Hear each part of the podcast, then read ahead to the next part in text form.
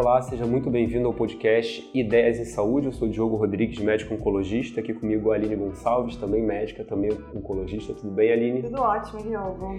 E a gente está vivendo aí essa, esse momento de crise em relação ao coronavírus e todas as opções, iniciativas que usem medicina e tecnologia de uma forma diferente é, são muito bem-vindas. E para falar um pouco sobre isso, falar especificamente sobre telemedicina, a gente está aqui hoje com o Guilherme Weigert, que é CEO da Conexa Saúde, uma empresa de telemedicina. Tudo bem, Guilherme? Tudo bem, obrigado pelo convite, é um prazer estar com vocês aqui nesse horário. É, acertou meu nome, né? Ele falou assim, ah, vou, Ficou bonita, ficou né? bonita, até falou melhor do que eu. Mas obrigado aí. Então, Guilherme, a gente sempre começa com uma introdução falando um pouco sobre a história do, do convidado. Fala um pouco de como que você, é, sendo médico, veio parar numa coisa tão inovadora como telemedicina. Tá, perfeito. Então, primeiramente, é, começou esse ponto, começou bem no colégio ainda. Eu tenho mãe, minha mãe é de tecnologia, meu pai é médico. Então, na hora eu fiquei bem na dúvida de se eu iria para tecnologia, isso foi em 2004. E quase fiz de tecnologia de informação, mas meu pai, uma, uma carreira mais segura, vou para medicina, acabei fazendo vestibular para medicina, passei no fundão e comecei no fundão e formando em 2012. Mas desde o início da faculdade eu já queria empreender, então eu, era o cara que fazia as festas, que ia, ia para o Orem fazer, desenvolver é, trio elétrico e tudo mais, então sempre tive paixão por isso e ver coisas acontecendo novas. É, até que em 2011 eu tive a oportunidade de criar o meu primeiro, né, o primeiro negócio, fundar uma empresa, que é uma empresa de ensino chamada Jaleco. E nesse momento, isso junto com o meu sócio Lucas, a gente fundou uma empresa de ensino que focava em estudantes de medicina. E a ideia era a gente fazer de fato ensinar o aluno desde o primeiro ano até o sexto ano é, por meio de tecnologia e ensino à distância. E a gente foi indo bem, então é, ao longo desse período, tanto fazendo a, a, a plataforma do Jaleco, eu fiz também cardiologia, eu fiz clínica na UERJ, fiz cardiologia no Instituto Nacional de Cardiologia e fiz mestrado também. E em paralelo tocando a tecnologia. Né? Então, o meu primeiro business. Em 2016 para 2017, é, fiquei apaixonado pela possibilidade de fazer um conceito de uma clínica de atenção primária com tecnologia. Então, a gente criou uma clínica que era de atenção primária, onde eu até atendia como clínico mesmo, e quando a gente precisava, a gente fazia uma conexão com o médico especialista, que na época chamava Connect Care. Então a gente lançou. E aí de 2017 para 2018, a gente via que, o, que realmente o conceito escalável era a telemedicina. Então a gente aí inaugurou a Conexa. Então virou Conexa Saúde, que é a plataforma de telemedicina, e a gente deixou o business de clínica de lado para realmente focar em tecnologia. É de 2018 para 2020 agora que a gente vem é, criando novos produtos e chegando ao formato que a gente tem hoje. Guilherme, para quem está ouvindo a gente agora, para ficar bem claro o conceito, o que é a telemedicina, o que, que engloba a telemedicina, você pode explicar para a gente? Sem dúvida.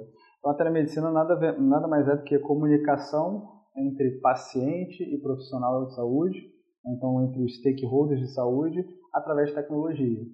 Então, no caso, quando a gente fala telemedicina, o conceito é bem amplo, mas a gente está falando mais de teleconsulta, né, quando é de médico para paciente, a gente pode estar falando de teleinterconsulta, onde são dois médicos é, se consultando em prol de um paciente, né, em algumas situações a gente chama até de segunda opinião médica, e tem diversas formas de, de telemedicina. Né? Então, você tem a telemedicina que é síncrona, então eu posso se pedir, por exemplo, uma ajuda para o Diogo, é, mandar um e-mail para ele e falar assim, olha, você pode me responder esse caso aqui? Estou com uma dúvida no eletro. Isso é uma telemedicina assíncrona, né? Então eu mando e depois ele me devolve. Ou eu posso ter uma síncrona, que a gente está acostumado bastante no WhatsApp, envia mensagem, instantaneamente eu já recebo uma resposta, ou eu faço uma ligação, ou eu faço uma videoconferência. Então tem essa abordagem síncrona, né, que a gente chama. E os dois formatos são muito utilizados. Né? Basicamente, o que a gente tem visto hoje é que a telemedicina síncrona, esse, esse modelo que você consegue fazer é, one-on-one, -on -one, mas de forma instantânea, ela vem sendo cada vez mais utilizada. Não só lá fora, mas aqui no Brasil também. É, a gente teve no Brasil, é, no ano passado, se não me engano, uma regulamentação inicial do Conselho de Medicina é, regularizando a telemedicina, depois é, voltou-se atrás, enfim, como é que está essa questão da regulamentação hoje no Brasil?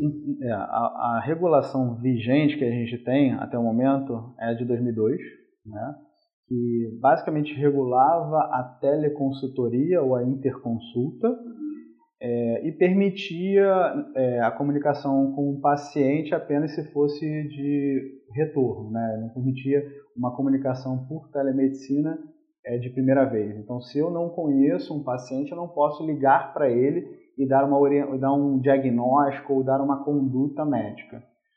É, e aí, em 2018, é, quando, 2019, quando a gente lançou, quando teve a nova regulação, é, a gente entendeu que foi muito mal, foi uma divulgação muito abrupta.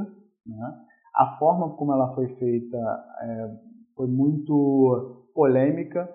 A gente não teve discussões intensas sobre o assunto nas regionais e, e alguns players acabaram se antecipando um pouco no, na divulgação, na mídia, e isso gerou uma polêmica muito grande entre o meio médico. E o conselho tinha liberado, é, as regionais ficaram contra e acabou revogando. Passou por consulta pública, então, primeiro uma consulta pública com os médicos, depois chegou a uma consulta pública com também o, as instituições de saúde, e até o momento a gente não tem nada regulado. Existiram algumas portarias, como a portaria do WhatsApp, que permitia a comunicação de médico-paciente por dispositivos de aplicativo, e nesse caso, se o paciente era conhecido do médico. Né? Então, se eu atendi um paciente daqui a dois meses eu quiser mudar a medicação dele pelo WhatsApp, eu poderia, de acordo com a regulação. É, quando que eu poderia fazer uma conduta com o paciente, ou seja, atendê-lo por telemedicina sem nunca conhecê-lo, em situações de urgência e emergência. Isso fica muito claro na regulação. Então, ou em situações em que um médico, um outro médico assistente do paciente solicita para a gente, né? que é o que a gente vê na prática nos hospitais. Exato. Só especificamente como é que está a telemedicina hoje no Brasil? Porque eu sei que tem uma questão de alguns centros que fazem, é, servem de referência, como por exemplo para acidente vascular cerebral, é, para hospitais mais descentralizados. Isso que é mais uma coisa de interconsulta ou parecer. Como é que está a telemedicina no Brasil hoje? Então, hoje o que a gente vê é, de telemedicina, em grande parte, é a teleinterconsulta. Vamos falar de hoje antes do coronavírus. O hoje. Ah, a gente vai falar do é, coronavírus. A gente vai falar hoje com o coronavírus e o hoje sem é, coronavírus. É, vou falar do ano passado, então. Até o ano passado, né? Até a gente não saber que existia um novo coronavírus, é, era muito baseado em teleinterconsulta. Ainda muito tímido, tá? Porque basicamente em, em internação, em UTI, ou quando o paciente chegava com um stroke, por exemplo, um AVC, aí tem telestroke, que são os protocolos por telemedicina, uma segunda opinião de cardiologia para avaliação de eletro. Eu, eu costumo falar que tem a telemedicina, tem o telelaudo, que é um conceito, telehealth é um conceito grande, mas quando a gente está falando mais de telemedicina, a gente está se referindo mais à teleconsulta, né? assim, no, é, no dia a dia. E basicamente são esses modelos que a gente via existe a triagem médica que já era feita, que é a orientação médica que faz, se faz há 10 anos, que é a OMT, muitas operadoras vêm fazendo há mais de 10 anos, que é a orientação médica por telefone, que na verdade é quando um segurado ele tem uma dúvida se ele precisa ir para o hospital, se ele, ele liga para a operadora e a operadora pergunta, faz perguntas sobre, o médico da operadora faz algumas perguntas e acaba conduzindo ele ou para um um hospital, ou até mesmo um ambulatório, ou até, algumas vezes, solucionando a dúvida dele. Então, até 2019, é, é assim que a gente via iniciativas tímidas ainda, com contato médico-paciente diretamente, e outras iniciativas de médico a médico, só que com uma escala menor. É, não tem como a gente falar que a teleinterconsulta ela vai ter o mesmo peso de uma teleconsulta direta, porque a gente está falando médico a médico, depende da agenda do médico. O médico tem, uma, tem um tempo caro, então quanto mais tempo ele fica, é, que ele leva para pedir uma segunda opinião, ele perde produtividade também. Então tem um conflito aí, até do médico que está atendendo, a gente sentiu isso muito lá no início, o médico, eventualmente, ele não queria pedir uma segunda opinião porque ele queria atender outro. O modelo de pagamento dele era por serviço, era por consulta. Então, se ele gastasse mais de 10 minutos, ele perdia produtividade também. Então, a gente viu muita resistência quando a gente começou o business com teleinterconsulta, a solicitação do clínico geral é, pedindo para um especialista. E aí, ó, chegamos no momento que estamos, né, atualmente, é essa questão do coronavírus, o novo coronavírus, que é uma pandemia declarada, é um problema, o mundo está em crise. E como que você enxerga a atuação da telemedicina no meio desse caos? Tá, é. Então, acho que a gente não estava preparado, o, o Brasil nem o mundo estava preparado para reagir, é, talvez a China mais, por, por N motivos, várias é, epidemias já instaladas, mas o Brasil não está preparado para isso. Né? A gente nota, é, a gente tem falado de telemedicina há dois anos, tem conversado, iniciativas muito tímidas de alguns hospitais, outros hospitais já levando um, um, uma atitude muito mais proativa. E o que a gente vê em uma semana né, de procura de telemedicina, de velocidade para implementar a telemedicina, a gente vê que de fato a gente não estava esperando o que está acontecendo agora. Como é que foi na prática para a gente entrar nesse assunto aqui inicialmente no microcosmo de vocês da Conexa? Como é que como é que foi, como é que tem sido essas últimas, principalmente essa última semana, né? Então, é, a gente já vinha é, fechando com algumas empresas é, a teleorientação médica, a teleconsultoria, já nos últimos dois, três meses de uma hora para outra, a gente está com mais de 700 mil vidas na plataforma para realmente conectar o paciente com o profissional de saúde. E agora acho que é o momento é, que a telemedicina deve se estabelecer e, de fato, ela deve ajudar as pessoas. A gente nota que a situação é de caos, existe um pânico muito grande, então o usuário está com muito medo, o paciente está com muito medo, no final, na ponta, as operadoras também estão com muito receio de como que isso vai se instalar, é, sinistralidade, não só sinistralidade, também mortalidade em pacientes que não são tão idosos, não, um, um óbito não esperado. E os hospitais estão com medo da sobrecarga do sistema de saúde. Então você vê que está todo mundo é, preocupado e a telemedicina nesse aspecto ela consegue ajudar o usuário final, ela consegue ajudar o hospital, porque o hospital não quer sobrecarga, porque se ele sobrecarregar, ele não consegue entregar o que de fato ele deve entregar, que é a, é a gravidade, que é a complexidade. E a operadora também, ela quer evitar que o seu paciente vá para o hospital. Então, nesse conceito, a teleconsulta, a telemedicina, ela de fato afasta o paciente do perigo. Né? E, e protege o profissional de saúde para ele, ele consiga se manter, manter ativo, ativo né? por mais tempo. Perfeito. Eu tenho grupos de WhatsApp que eu tenho visto trocas de plantão, pedidos de, de trocas de plantão, porque tem um colega abatido, né? Não, olha, já perdemos um, tem que precisar de mais um. Está em quarentena porque está em quarentena porque está tá infectado ou está tá em observação. Exato. Então é. ele fica em quarentena, ele não pode dar plantão, sobrecarga carrega todo o, o, o sistema do hospital. Mas ele, ele pode continuar Ele poderia continuar, porque ele está bem. Na verdade, ele só não pode ficar no hospital para não contaminar os pacientes que já são pacientes graves. E também não pode ficar em contato com a família, com os filhos, exato. com a mãe, com o pai. Né? Exato. Seria um bom passatempo fazer uma telemedicina em quarentena. É, poder atender e ajudar. Poder atender, você está ajudando. Exato. E a gente tem visto, assim, eu tenho vários amigos meus que vêm acompanhando essa minha jornada é, com um olhar muito cético há uns dois, três anos atrás. E hoje em dia eu já vejo eles levantando a bandeira da telemedicina. Eu é. falo, cara, que, que, felicidade. Porque de fato eles falam, não, é realmente a telemedicina agora é o momento de agir. Então é uma responsabilidade muito grande nossa de de fato executar a telemedicina com todo esse caos. É, então, aumentar a operação, conseguir recrutar médicos de qualidade para de fato entregar um bom atendimento e restringir o pronto-socorro. Né? É porque essa questão eh, do entendimento das pessoas, tanto da, da classe médica quanto da população em geral, eu acho que vem no mesmo a mesma resistência que a inteligência artificial na medicina.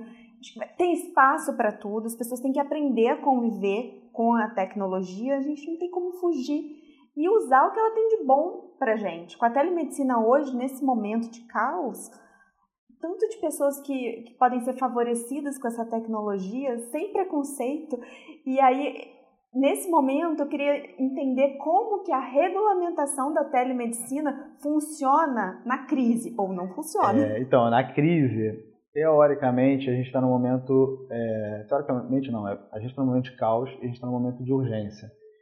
Então, existe na regulação que o, o médico pode atender o paciente por meio da tecnologia em situações de emergência, né? que a gente entende que isso aqui é uma situação de emergência não está regulamentado, não tem oficial, oficialmente falando, olha, em situações de pandemia a telemedicina é válida. Eu acho que deveria ter isso é, muito mais detalhado, porque a gente vem fazendo, mas existe um limbo aí, né? Então, existe um limbo regulatório é, que fica sujeito à interpretação. Mas nesse caso, a gente tem visto, não só a gente, todas as iniciativas de telemedicina têm entrado para, de fato, ajudar, seja no público, seja no privado. Tem, pensando nos, nos diferentes momentos, né? É, o governo agora está dizendo que a recomendação formal é que as pessoas não vão para emergência. É, tem um telefone que é um 36 que a pessoa pode ligar, tem outras formas da pessoa tirar a dúvida, enfim. Basicamente por quê? Porque senão você vai lotar a emergência, né? Para fazer triagem, enfim. É, nesse sentido, imagino que a triagem é, é, talvez seja uma das coisas mais importantes da telemedicina de poder é, detectar, é isso? Exato. Você tem, dois, você tem dois grandes é, objetivos na telemedicina, aplicação da telemedicina num caso como pandemia do coronavírus. Você tem a triagem, que é de fato afastar pacientes que não devem estar no pronto-socorro e mantê-los em casa. E você tem o, o depois, que é o segmento desses pacientes é, o vírus, né, depois que você, você, começa a ficar sintomático, a gente não tem ao certo. É claro que os pacientes com comorbidades eles têm chance de complicar. E esses pacientes, quando, ficando, quando estão em casa, eles devem ser monitorados. Porque ele pode, de uma hora para outra, estar tá sintomático com uma gripe, ele pode evoluir com uma dispneia, com uma insuficiência respiratória. E se você não tiver esse time muito bem feito, você pode pegar ele tarde. Então ele já chega no hospital muito grave, Aí vai a intubação, ventilação mecânica, eventualmente a ECMO. Então, pegar precocemente esse paciente que está desenvolvendo uma síndrome respiratória aguda, um, um, um inflamatória, é, é, importante. E a telemedicina ela ajuda muito porque fazer só por telefone, você perde a ectoscopia do paciente, você, você não consegue ver sinais que por uma videoconferência fica nítido. Né? Principalmente falta de ar, que é o que mais complica na, no coronavírus, e outros problemas também de, de estado geral, que você consegue analisar pela videoconferência. Só para exemplificar, por exemplo, se um paciente hoje entra em contato, uma consulta de telemedicina, de telemedicina com o Dr. Guilherme, aí ele é um paciente suspeito, você vai fazer esse acompanhamento dele. É você que vai fazer o acompanhamento dele individualmente, ou cada dia ele vai passar por um médico diferente. Você, Como é que funciona pode isso? Pode ter diversas abordagens. Ele se torna seu paciente? Você pode ter diversas abordagens. A abordagem mais escalável é, é que você consiga fazer isso em shift de plantão. Uhum. Então, é, é, e a telemedicina, para ela ser bem feita, você tem que ter um registro de prontuário. Então, num primeiro avaliação de uma triagem, por exemplo, você tem que registrar o que esse paciente tem, para que no segundo momento, mesmo que não seja o mesmo médico, se, se você colocar o mesmo médico, você não escala. Né? Como é que você consegue colocar cada vez mais pacientes? Você tem que estar sempre com um médico, médico, no mesmo dia. E a gente sabe que a escala de um médico ela é complexa, eu não consigo manter ele todos os dias. Uhum. Então, como os hospitais funcionam, a telemedicina funciona muito também com o modelo de plantão. E aí o médico faz uma avaliação, no dia seguinte pode ser outro médico, mas o que importa é que o histórico do paciente, a informação que foi transitada, esteja registrada. Pensando numa triagem, ou seja, quando o paciente chega numa emergência, numa situação normal, se ele chega com uma dor no pé, ele vai receber lá uma cor verde ou azul, sei lá, dependendo da emergência. Se ele chegar com uma dor precordial ou chegar com uma suspeita de AVC, ele vai receber uma cor vermelha, ele vai para uma sala específica e ele vai receber uma prioridade. É, nesse momento de crise que a gente está, um paciente que, que tem 70 anos, doença pulmonar obstrutiva crônica, é, doença cardiovascular e câncer, a, a prioridade dele é, é maior. e talvez tomando ibuprofeno inibidor de ECA.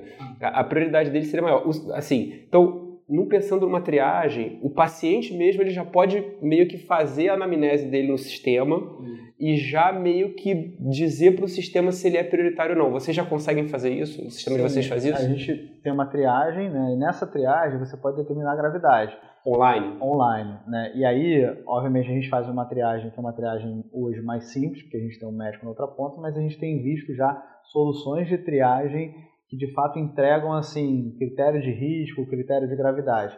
O que a gente sabe é um critério de gravidade, como por exemplo um paciente desse porte, ele não deveria nem passar pela teleconsulta, uhum. né? Então, se ele está com dispneia e a gente consegue fazer essa avaliação, o, tem que mandar direto para o pronto-socorro. Aparece na tela, vá, vá agora para emergência. É. Porque, por mais que você seja rápido, é, 10 minutos para você fazer um atendimento, 5 minutos, que é comum a gente conseguir atender nesse tempo, esse paciente, ele é, possivelmente ele vai se frustrar, entendeu? Você não vai conseguir conduzi-lo da forma que você deveria, porque se ele já está fazendo a teleconsulta, ele já está querendo a teleorientação, ele já está querendo, na verdade, ficar em casa, é. não está querendo ir para o hospital. Uhum. Então você tem que dar um alerta e falar, ah, vai para o hospital, não vou nem te ver, porque você é um critério de gravidade. Então a gente entende que Dor no peito, por exemplo, é, dor no peito é gravidade. Eu não tenho como conduzir por uma teleorientação, saber. Eu posso orientá-lo e reforçar a necessidade de ir para um pronto-socorro. Mas ele vai ter que ir. A gente não vai ter que, como, como a gente não vai ter testes para excluir a, a possibilidade de doença coronariana. Então, tem situações em que a telemedicina não vai se aplicar. Uhum. E essa é uma delas. Né? Já, já que você falou nisso, pode expandir um pouco quando que a telemedicina é aplicável e quando você acha que ela não é aplicável? Então, a, a gente acredita que a telemedicina vai ser muito mais aplicável, tanto na nossa experiência quanto na experiência na literatura, nos casos leves, nos casos de que seria o azul, o uhum, verde. Uhum, uhum. Essa é o, é o, momento, de fato, para a gente tirar esses pacientes do pronto-socorro, porque muitas vezes o, o, a ida para o pronto-socorro ela é subjetiva muitas vezes. Ah, eu estou com uma dor de cabeça há 20 dias. E aí a Tem tomada... de posto de saúde, Isso. de consulta de clínica de posto de é, saúde. É, e assim, e, culturalmente, o pronto-socorro, ele, ele não era, assim, há 20 anos atrás a gente não tinha essa cultura de PS, ir para o pronto-socorro. Isso foi uma cultura criada baseada no on-demand, né? Eu quero, eu não tenho tempo, eu não tenho hora, então vou sair correndo para o pronto-socorro às 8 horas da noite porque eu estou com tempo. Eu não me programo. Quanto mais a gente tem ou visto. Ou não consegue agendar Ou também. não consegue agendar. Então você vai lá e vai para o pronto-socorro. Então existe uma cultura do, do pronto-socorro muito grande e o paciente se acostumou a isso. Então, mesmo que você tenha disponibilidade no dia seguinte, no horário que ele pode, já está aculturado de que é quando ele lembrar. Então, isso, isso na verdade é um problema e, e a gente entende que a telemedicina ela pode auxiliar nisso. Ela pode, inclusive, ser uma interface entre uma ida do pronto-socorro. Acredito é, fielmente que, em algum momento, a gente pode estar usando a telemedicina como um, um check-in, né? Você que vai para o pronto-socorro, então, peraí, deixa, faz uma avaliação aqui e vê se precisa ir para esse pronto-socorro, se precisa ir para um outro centro de referência, conseguir direcionar esse paciente para o melhor é, sistema de, de saúde. Então, a gente acredita que em algum momento a telemedicina vai entrar nessa interface. Nos Estados Unidos, essa questão da prescrição é, à distância é uma coisa que está. O modelo de, de, prescrição de farmácia deles é muito diferente do nosso. É, como é que funciona essa questão da prescrição à distância? Então, hoje a gente tem muita tecnologia já para fazer isso, né? Então, a gente tem plataformas digitais que só fazem isso, de prescrição digital mesmo. Não é o nosso caso. É, eles já fazem, inclusive, com certificação digital. Então, eu emito uma, uma receita já com a minha assinatura digital. E que, em tese, chegando na farmácia, a farmácia tem que, tem aceitar. que aceitar. Hoje ainda existe um problema, né, eu não estou nem falando de, nem, nem entrando no mérito da polêmica se é permitido ou não prescrever para um paciente, mas a gente sabe que eu posso prescrever digitalmente para um paciente que eu já conheço. Eu tenho lá um paciente com câncer, ele está em casa e não precisa vir a, a, até mim para eu deixar a receita. Eu posso prescrever, mando para ele e ele vai lá na farmácia e retira. Então hoje já é possível a retirada de medicamento. Só para a gente ter noção de número ou de porcentagem, antes do coronavírus, em quantos por cento aumentou o seu atendimento com coronavírus. E como vocês estão escalonando e também? como vocês estão lidando com essa, esse aumento dessa demanda de repente? Então, a gente tem, operacionalmente, a gente tem duas grandes barreiras, né, que é a, telemedicina, ela, ela, depende do médico. O médico tem que estar na ponta. Então, diferentemente do que os médicos têm medo, ah, não vai substituir o médico, não. Ela, ela na verdade, aumenta o volume do médico. Então, ela vem para ter uma sinergia com o médico. Então, eu tenho que escalar o meu grupo de médicos, e o grupo de médicos em qualquer iniciativa devem ser escalados. E você tem que ter um cuidado muito grande para colocar os médicos de qualidade, né? E, obviamente, ter um processo de seleção muito bem feito, para que você garanta, de fato, uma, um bom atendimento. Né? E particularmente a telemedicina, é mais difícil fazer uma telemedicina, uma teleorientação, do que uma consulta presencial. Porque a gente não foi treinado a fazer telemedicina. Né? Então, é, o paciente que tem mais experiência, o médico que tem mais experiência, costuma fazer uma teleorientação muito melhor. Ele já tem experiência na anamnese, então a arte de colher uma história ela tem que ser muito bem feita. Então, é, hoje é um desafio grande da escala de médico. Mas a tecnologia ajuda muito, porque na, a gente tem vários médicos, inclusive médicos nesse momento, que se colocam à disposição até voluntário, né, porque sabem que a, a, sociedade pede, clama por, um, por um, uma resolução. E, além disso, você tem, é, além dos, é, dos médicos voluntários, você tem os médicos que estão afastados. São aqueles médicos que estão doentes, estão com gripe e não podem estar no, no CTI para não contaminar o paciente. Então existe uma força, é, tarefa. uma força tarefa grande, tanto dos que já foram contaminados pelo coronavírus, quanto dos que também estão é, querendo, ajudar. querendo ajudar de uma certa forma. E não necessariamente estão querendo ir no, no front, né, ir lá na terapia intensiva, querem de alguma forma contribuir. Tem muitos, pelo menos médicas, né, um exemplo as minhas crianças estão em casa. Uhum. Então, assim, é, é, eu continuo trabalhando, mas se eu puder ajudar de casa, Sim. para mim, é, disponibilizar cuidando das tempo. crianças, disponibilizando e tempo, não um dormiu, não... você vai lá e, e, e faz uma, uma outra consulta. Então, assim, é mais uma, um meio da gente poder ajudar diante da situação que a gente se encontra. E, e reduzindo o risco de contaminação dos familiares, dos que, que, é o maior problema que a gente tem hoje. Você falou rapidamente do treinamento, como é que é o treinamento básico que vocês dão? Então, hoje a gente faz um treinamento da plataforma, da tecnologia, isso tudo automatizado, então ele passa por várias fases digitalmente. A gente tem um treinamento é, técnico mesmo, primeiro faz uma avaliação antes, né, uma curadoria, mas tem um treinamento técnico e aí tem vídeos sobre, é, no caso aqui, a gente está falando de coronavírus, a gente faz vídeos sobre coronavírus e a cada dia a gente atualiza. O protocolo está sempre sendo atualizado, então a gente vem tendo um, tra um trabalho grande para atualizar os médicos que estão realmente olhando né, o, o, cenário, atendendo no front com o paciente, como um, um atendimento presencial. Falando de, de qualidade dos profissionais que, que, que fazem parte da sua equipe, em telemedicina, de uma maneira geral e aqui também para você, existe algum parâmetro de avaliar a qualidade do serviço que está sendo prestado? Tem algum, algum desfecho que vocês avaliam ou que alguém faz uma auditoria aqui? Como é que funciona isso? Tem a avaliação do paciente, né? a avaliação de qualidade, é o NPS que a gente mede, e a gente monitora o NPS por profissional de saúde, NPS por desfecho, então se é um paciente que precisou e ao pronto-socorro a gente mede, então qual foi o NPS desse médico que o colocou. Então a gente faz avaliação é, qualitativa e quantitativa também. Então, eventualmente até ligando para o paciente para saber o feedback daquela avaliação. Agora vamos dizer que o que o a gente normalmente faz uma pergunta mais para o final, pensando na uma perspectiva futura.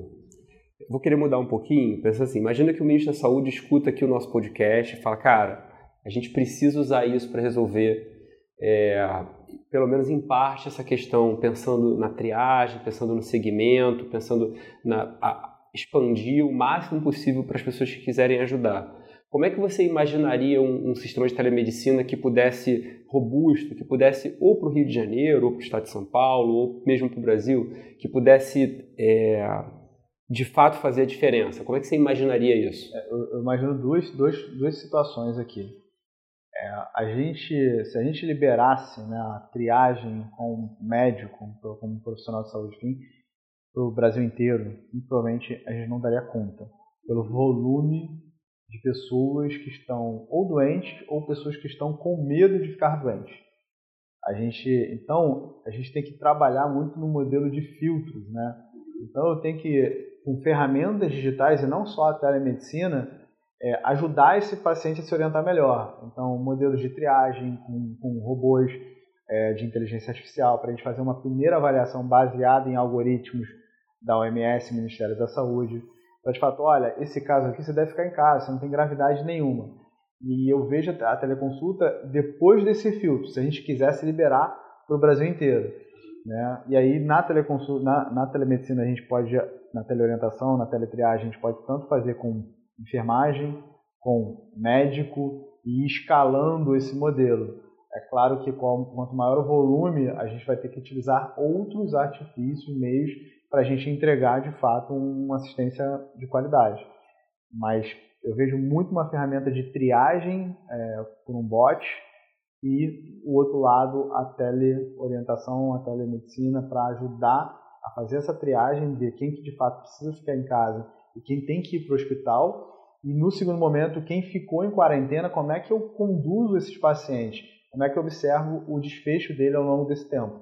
Tem uma, tem uma questão também que na edição do New England dessa semana, né, agora 16 de março a gente está gravando, que é, é, um artigo muito interessante que fala como a telemedicina pode ajudar na, na, epidemia, na pandemia do Covid-19 e que fala que um dos, dos problemas é você conciliar essa triagem com o teste. Né? Você vai dar uma senha para o paciente, alguma coisa.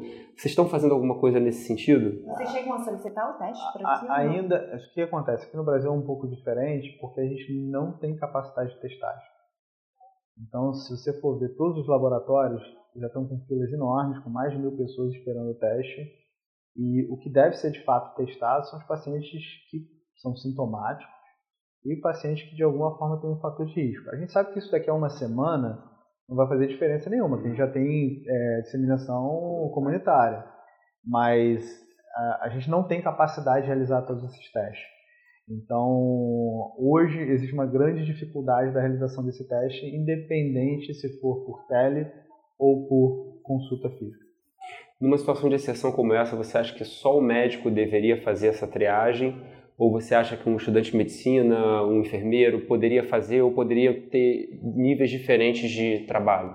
É, acredito que você conseguiria sim colocar a enfermagem na ponta, o estudante de medicina fazendo ali um, um, é, um intermediário e eventualmente caindo para o médico. Agora, é, é, tudo depende da demanda assim, que a gente vai ter. Provavelmente a gente vai ter um volume muito grande. Assim, quase que 95% de chance de a gente não conseguir conduzir com os médicos. Então, é aquela coisa, é melhor eu fazer uma avaliação com o estudante de medicina e captar informações que, de alguma forma, por protocolo, eu entenda que é uma informação de, de alto risco e aí coloque no médico ou até eventualmente mande ele para o pronto-socorro, do que eu deixar diversas pessoas sem acesso. Uhum. Então eu prefiro que tenha, eu, eu, preferiria que eu tivesse um mínimo de acesso do que nenhum. Né? Nesse caso, eu, é, é assim que eu vejo. Para o futuro, sem coronavírus. agora sim, agora sim. É, futuro bom. Um futuro bom, né? Futuro melhor, né? Logo, logo isso vai acabar, a gente, vai, a gente é. vai poder andar na rua, ir pro shopping. Hoje as lojas fecharam, olha que caos. Mas, enfim, pensando no futuro com o controle do coronavírus, como você enxerga a telemedicina atuando? Ela já vai, ela já vai ter vivido o caos, ela vai estar preparada para enfrentar outras situações de crise, mas como é que você imagina que a telemedicina vai atuar depois dessa crise? Eu espero que, pelo menos regulada para situações de caos, ela esteja. Né? já é, é um grande ponto. ganho. Esse a gente já, já ganha bastante. Mas a gente vê que a gente vai estressar uma ferramenta num momento mais difícil, em que ela não foi tão testada assim. Então, em 2018, tiveram 90 mil teleconsultas, né, considerando o apanhado Brasil. A gente tem uma expectativa aqui de bater mais de um milhão né, no, no, no todo nesse próximo mês de avaliações por telemedicina, só por conta do, do coronavírus.